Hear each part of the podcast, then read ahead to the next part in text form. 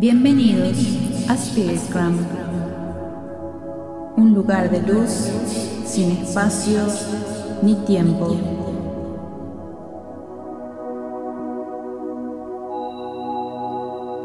En el aquí y ahora, para todas las almas.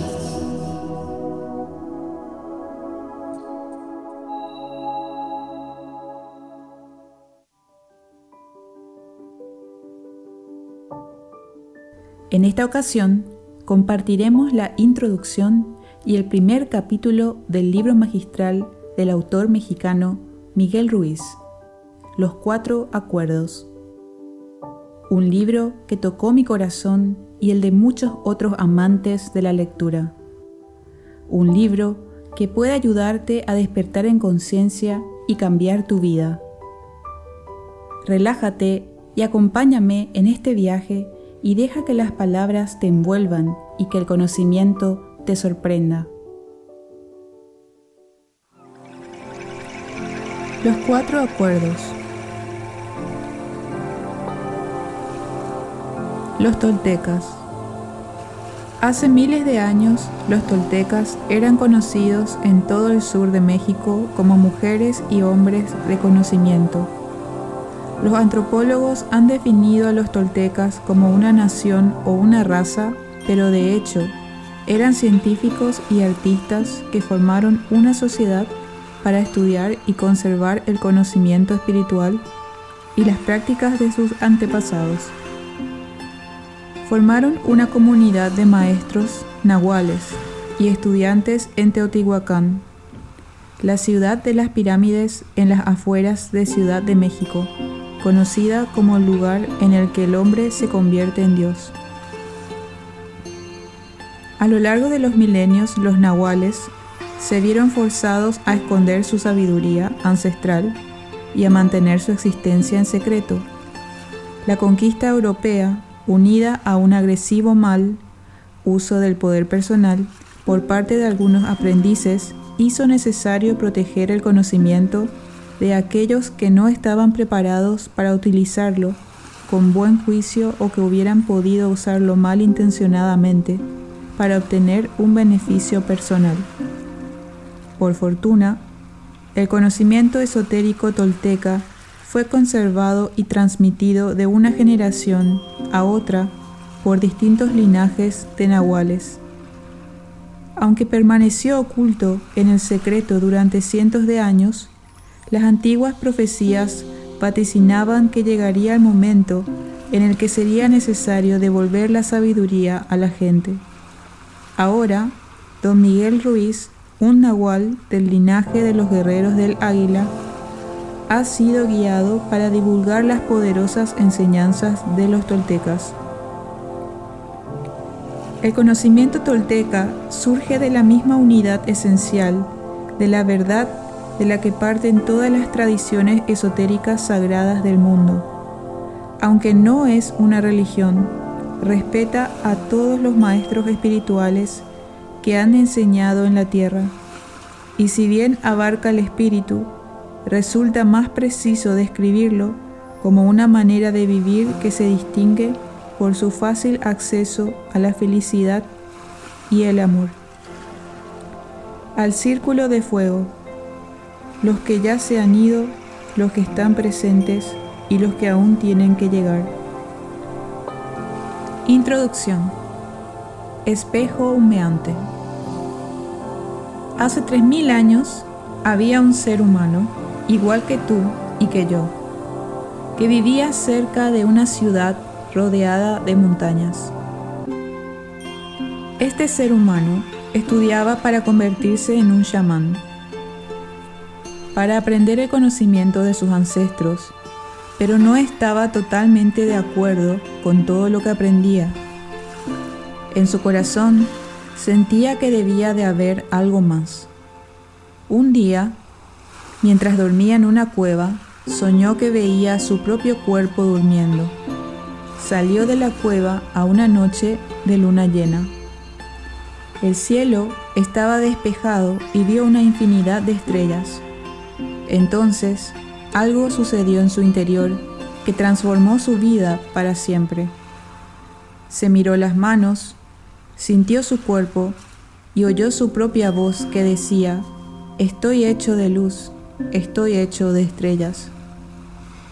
Miró al cielo de nuevo y se dio cuenta de que no son las estrellas las que crean la luz, sino que es la luz la que crea las estrellas. Todo está hecho de luz, dijo, y el espacio de en medio no está vacío. Y supo que todo lo que existe es un ser viviente y que la luz es la mensajera de la vida, porque está viva y contiene toda la información. Entonces se dio cuenta de que, aunque estaba hecho de estrellas, él no era esas estrellas. Estoy en medio de las estrellas, pensó. Así que llamó a las estrellas el tonal y a la luz que había entre las estrellas el nahual, y supo que lo que creaba la armonía y el espacio entre ambos es la vida o intento. Sin vida el tonal y el nahual no existirían. La vida es la fuerza de lo absoluto, lo supremo, la creadora de todas las cosas. Esto es lo que descubrió. Todo lo que existe es una manifestación del ser viviente al que llamamos Dios todas las cosas son Dios, y llegó a la conclusión de que la percepción humana es sólo luz que percibe luz. También se dio cuenta de que la materia es un espejo, todo es un espejo que refleja luz y crea imágenes de esa luz.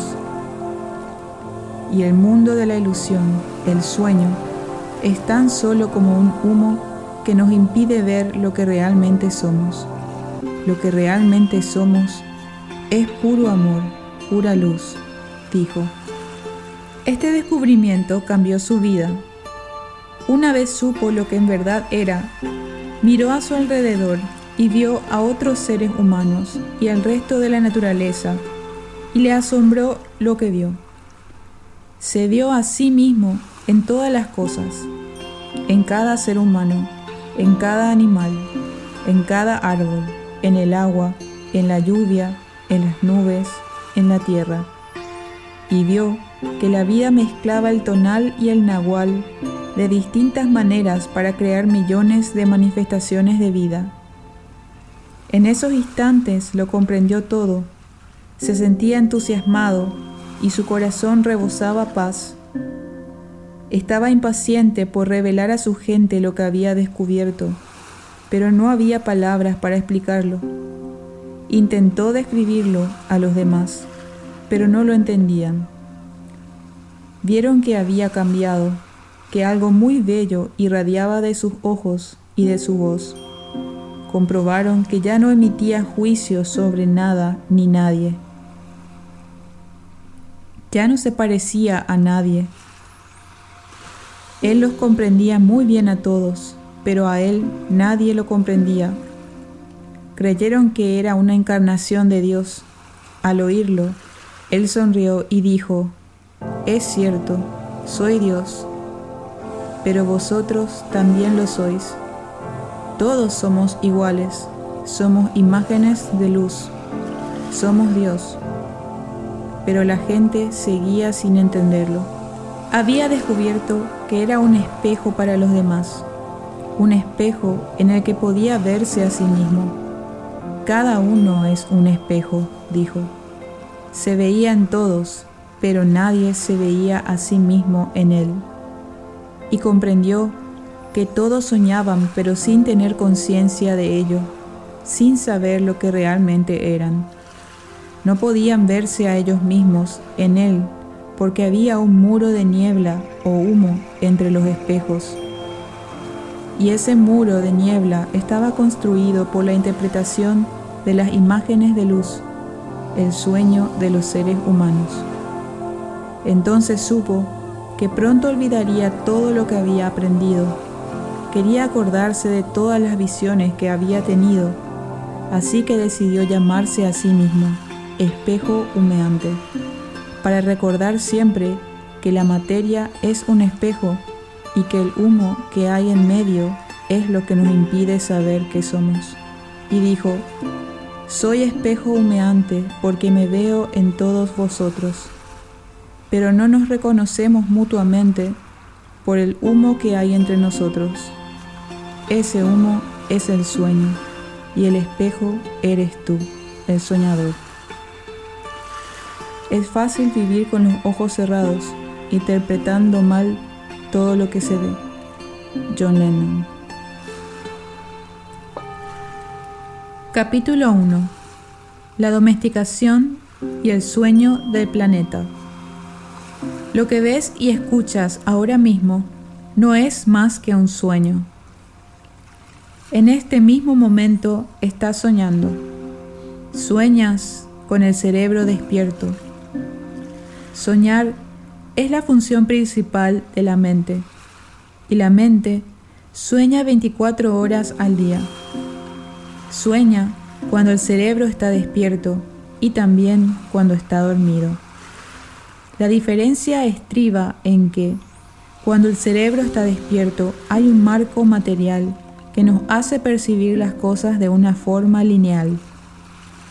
Cuando dormimos, no tenemos ese marco y el sueño tiende a cambiar constantemente. Los seres humanos soñamos todo el tiempo. Antes de que naciésemos, aquellos que nos precedieron crearon un enorme sueño externo que llamaremos el sueño de la sociedad o el sueño del planeta. El sueño del planeta es el sueño colectivo hecho de miles de millones de sueños más pequeños, de sueños personales que unidos crean un sueño de una familia, un sueño de una comunidad, un sueño de una ciudad, un sueño de un país y finalmente un sueño de toda la humanidad. El sueño del planeta incluye todas las reglas de la sociedad, sus creencias, sus leyes, sus religiones, sus diferentes culturas y maneras de ser, sus gobiernos, sus escuelas, sus acontecimientos sociales y sus celebraciones. Nacemos con la capacidad de aprender a soñar y los seres humanos que nos preceden nos enseñan a soñar de la forma en que lo hace la sociedad. El sueño externo tiene tantas reglas que cuando nace un niño captamos su atención para introducir estas reglas en su mente. El sueño externo utiliza a mamá y papá la escuela y la religión para enseñarnos a soñar.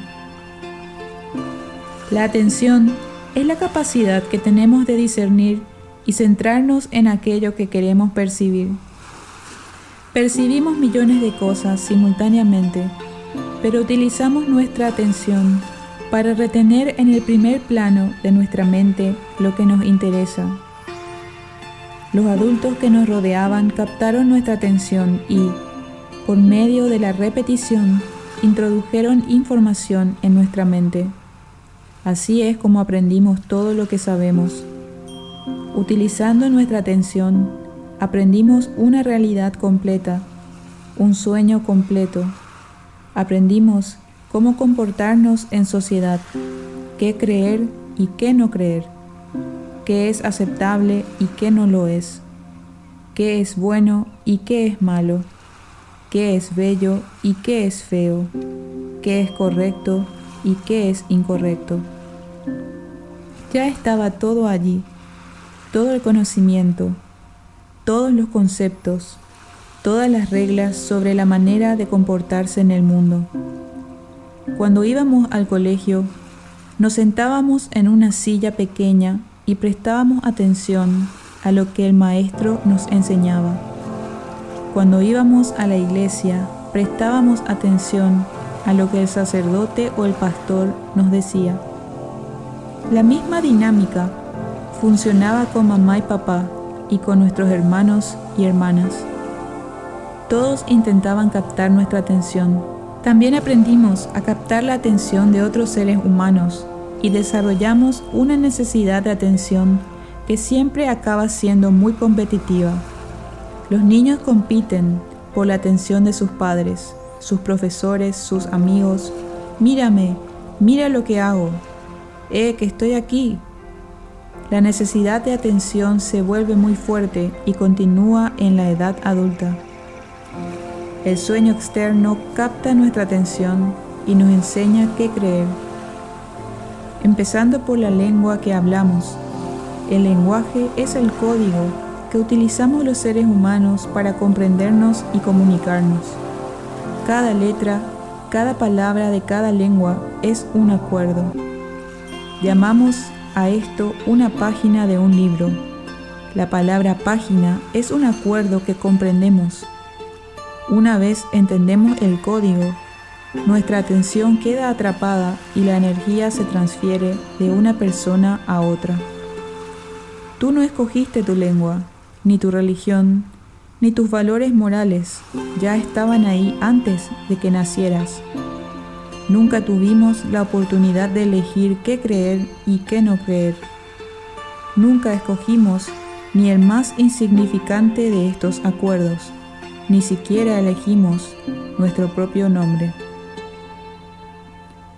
De niños, no tuvimos la oportunidad de escoger nuestras creencias, pero estuvimos de acuerdo con la información que otros seres humanos nos transmitieron del sueño del planeta.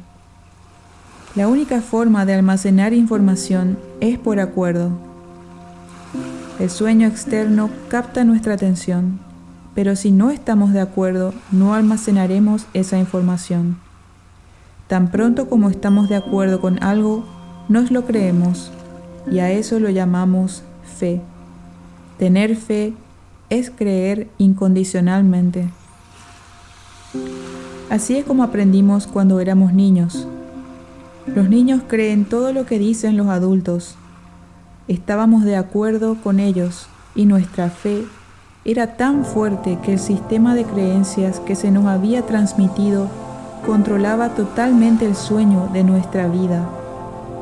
No escogimos estas creencias y aunque quizás nos rebelamos contra ellas, no éramos lo bastante fuertes para que nuestra rebelión triunfase. El resultado es que nos rendimos a las creencias mediante nuestro acuerdo. Llamo a este proceso la domesticación de los seres humanos. A través de esta domesticación aprendemos a vivir y a soñar. En la domesticación humana, la información del sueño externo se transfiere al sueño interno y crea todo nuestro sistema de creencias. En primer lugar, al niño se le enseña el nombre de las cosas. Mamá, papá, leche, botella. Día a día, en casa, en la escuela, en la iglesia y desde la televisión, nos dicen cómo hemos de vivir, qué tipo de comportamiento es aceptable. El sueño externo nos enseña cómo ser seres humanos. Tenemos todo un concepto de lo que es una mujer y de lo que es un hombre. Y también aprendemos a juzgar. Nos juzgamos a nosotros mismos, juzgamos a otras personas, juzgamos a nuestros vecinos. Domesticamos a los niños de la misma manera en que domesticamos a un perro, un gato o cualquier otro animal. Para enseñar a un perro, lo castigamos y lo recompensamos. Adiestramos a nuestros niños, a quienes tanto queremos, de la misma forma en que adiestramos a cualquier animal doméstico, con un sistema de premios y castigos.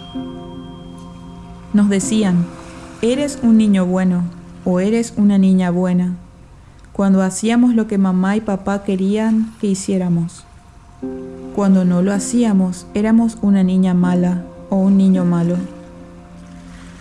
Cuando no acatábamos las reglas nos castigaban, cuando las cumplíamos nos premiaban, nos castigaban y nos premiaban muchas veces al día.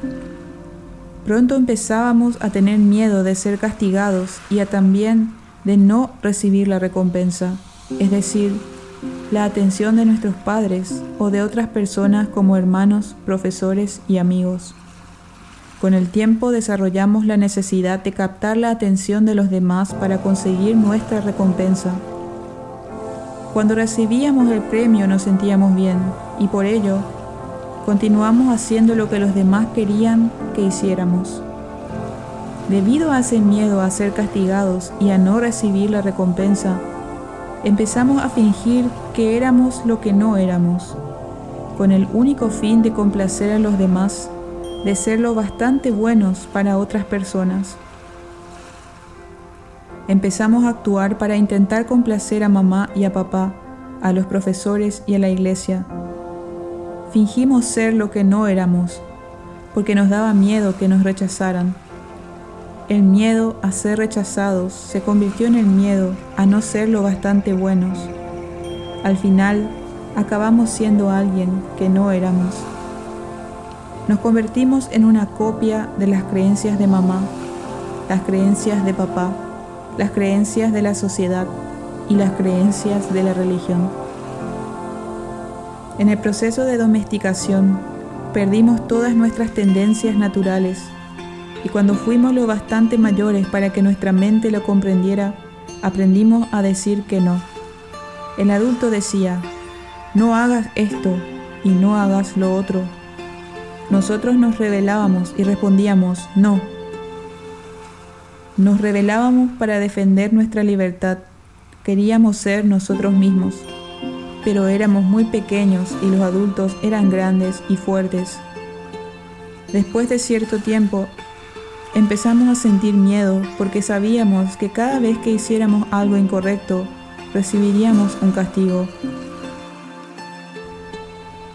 La domesticación es tan poderosa que en un determinado momento de nuestra vida ya no necesitamos que nadie nos domestique.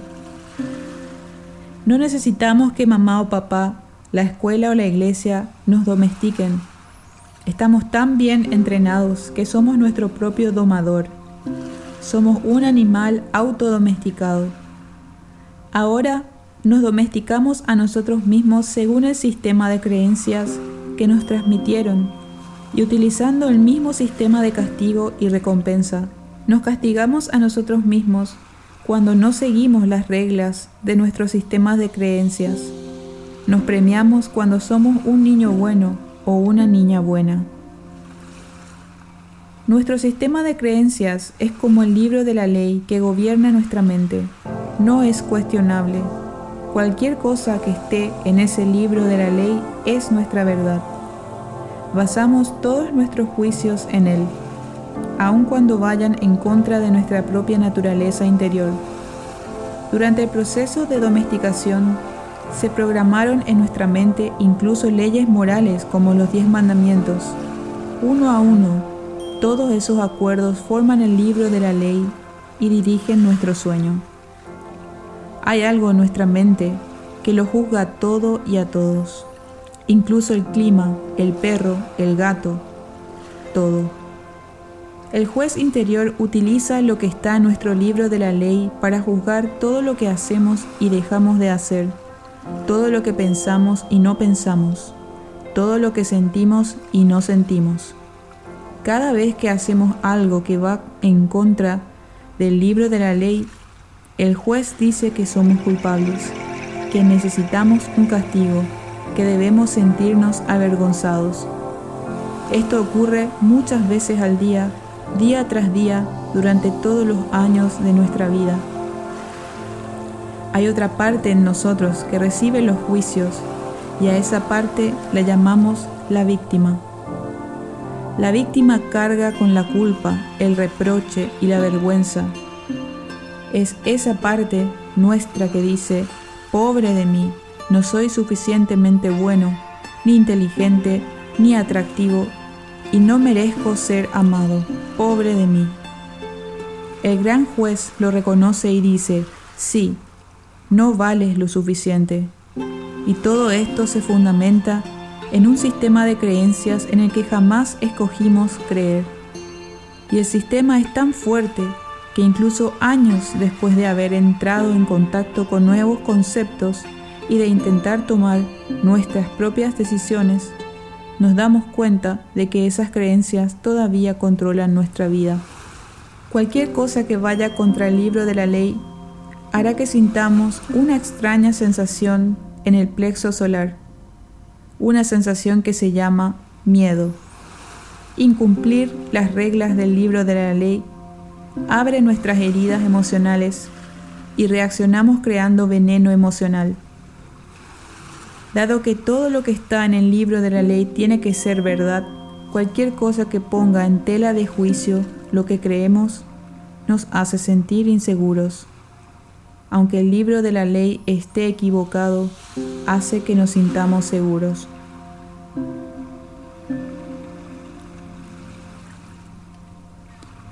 Por este motivo, necesitamos una gran valentía para desafiar nuestras propias creencias, porque aunque sepamos que no las escogimos, también es cierto que las aceptamos. El acuerdo es tan fuerte que incluso cuando sabemos que el concepto es erróneo, sentimos la culpa, el reproche y la vergüenza que aparecen cuando actuamos en contra de esas reglas. De la misma forma que el gobierno tiene un código de leyes que dirige el sueño de la sociedad, nuestro sistema de creencias es el libro de la ley que gobierna nuestro sueño personal. Todas estas leyes existen en nuestra mente Creemos en ellas y nuestro juez interior lo basa todo en ellas. El juez decreta y la víctima sufre la culpa y el castigo. Pero, ¿quién dice que este sueño sea justo? La verdadera justicia consiste en pagar solo una vez por cada error. Lo que es verdaderamente injusto es pagar varias veces por el mismo error. ¿Cuántas veces pagamos por un mismo error? La respuesta es miles de veces. El ser humano es el único animal sobre la Tierra que paga miles de veces por el mismo error.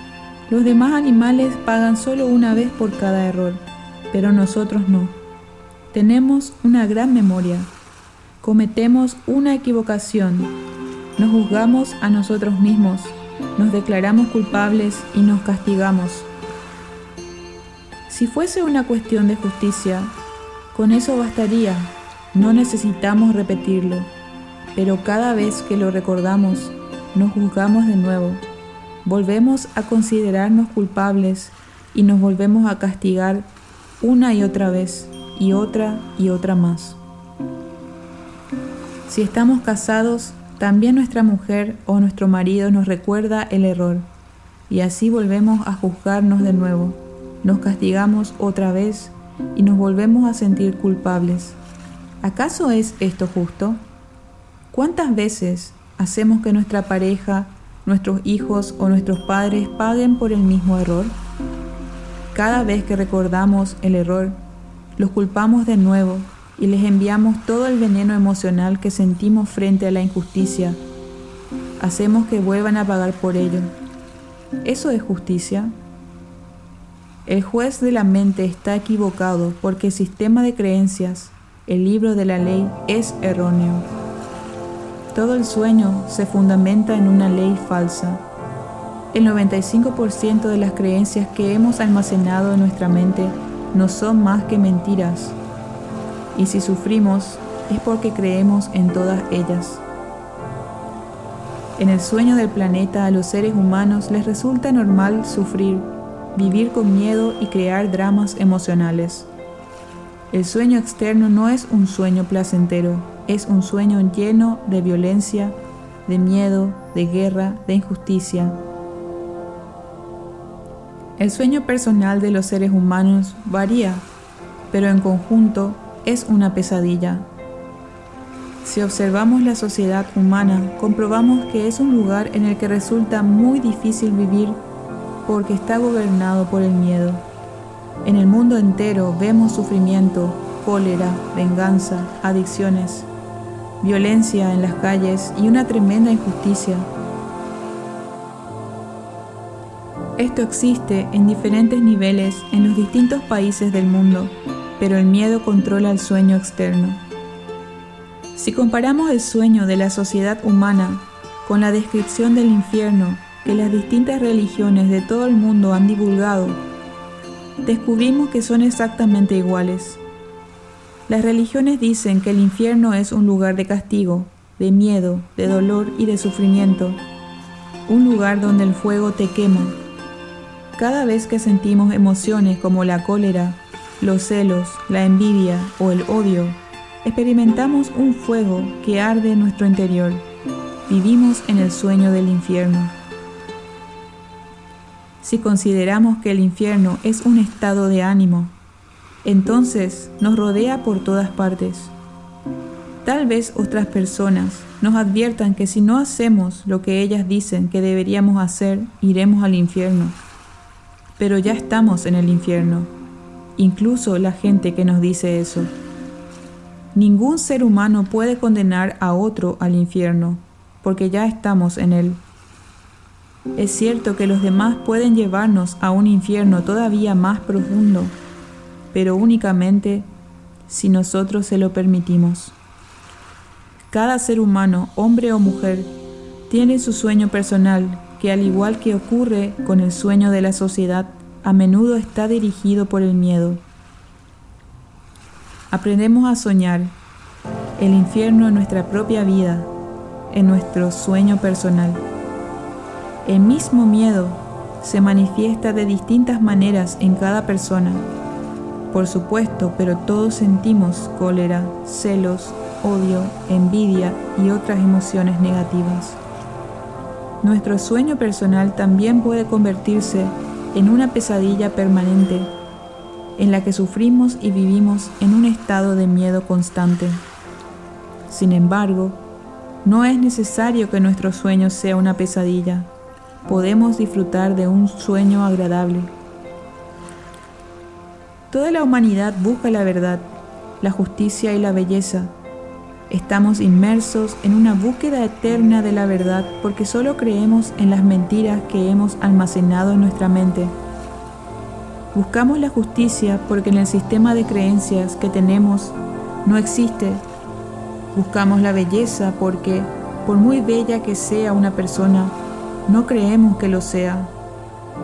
Seguimos buscando y buscando cuando todo está ya en nosotros. No hay ninguna verdad que encontrar. Donde quiera que miremos, todo lo que vemos es la verdad. Pero debido a los acuerdos y las creencias que hemos almacenado en nuestra mente, no tenemos ojos para verla.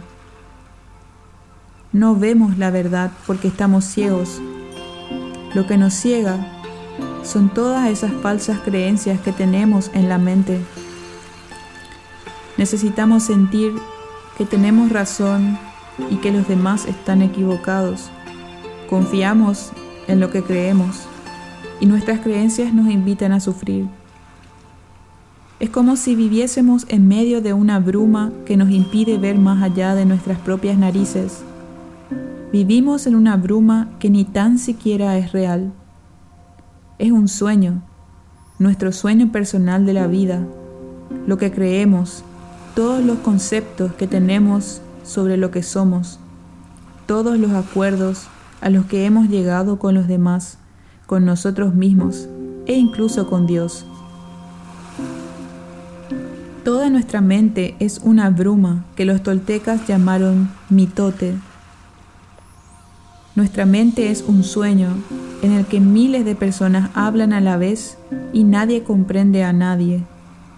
Esta es la condición de la mente humana, un gran mitote, y así es imposible ver lo que realmente somos. En la India lo llaman Maya, que significa ilusión. Es nuestro concepto de yo soy todo lo que creemos sobre nosotros mismos y el mundo, todos los conceptos y programas que tenemos en la mente, todo eso es el mitote. Nos resulta imposible ver quiénes somos verdaderamente, nos resulta imposible ver que no somos libres.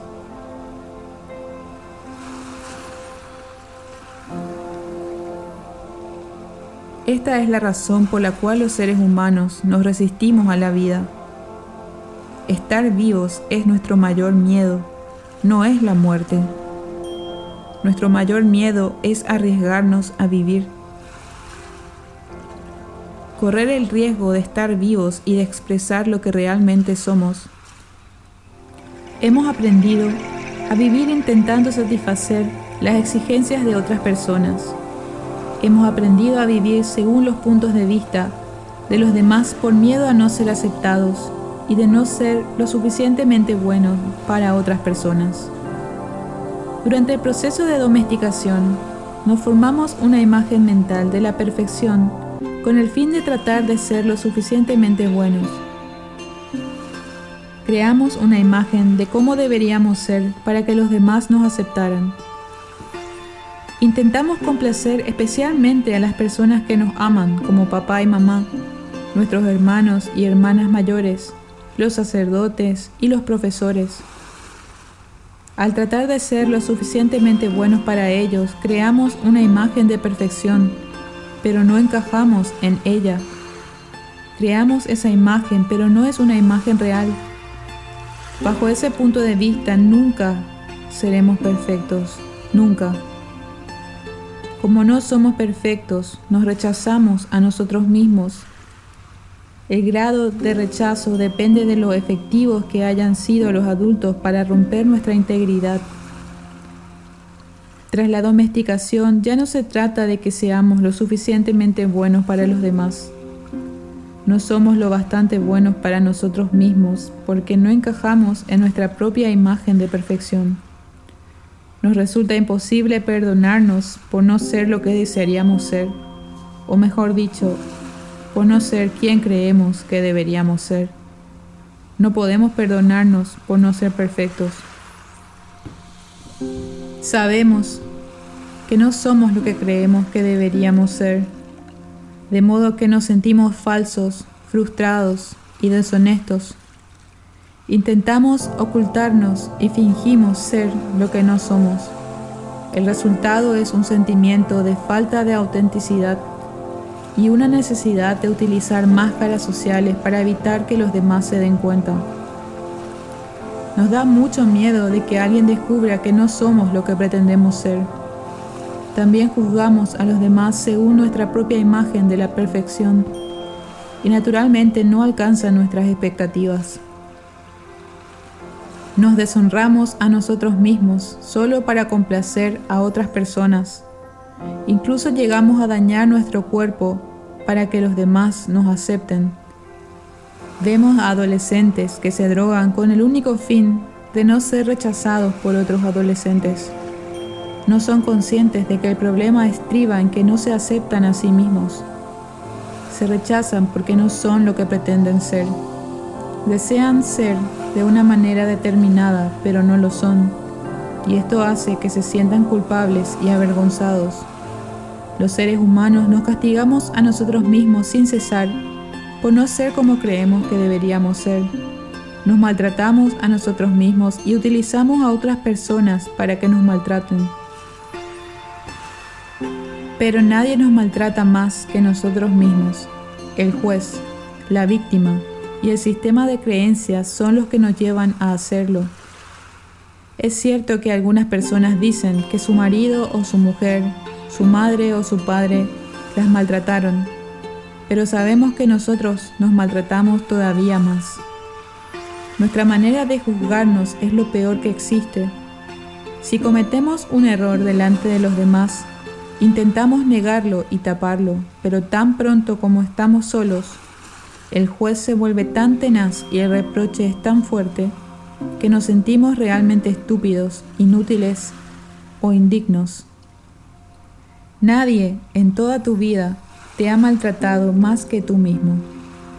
El límite del maltrato que tolerarás de otra persona es exactamente el mismo al que te someterás tú. Si alguien llega a maltratarte un poco más, lo más probable es que te alejes de esa persona. Sin embargo, si alguien te maltrata un poco menos de lo que sueles maltratarte tú, seguramente continuarás con esa relación y la tolerarás siempre.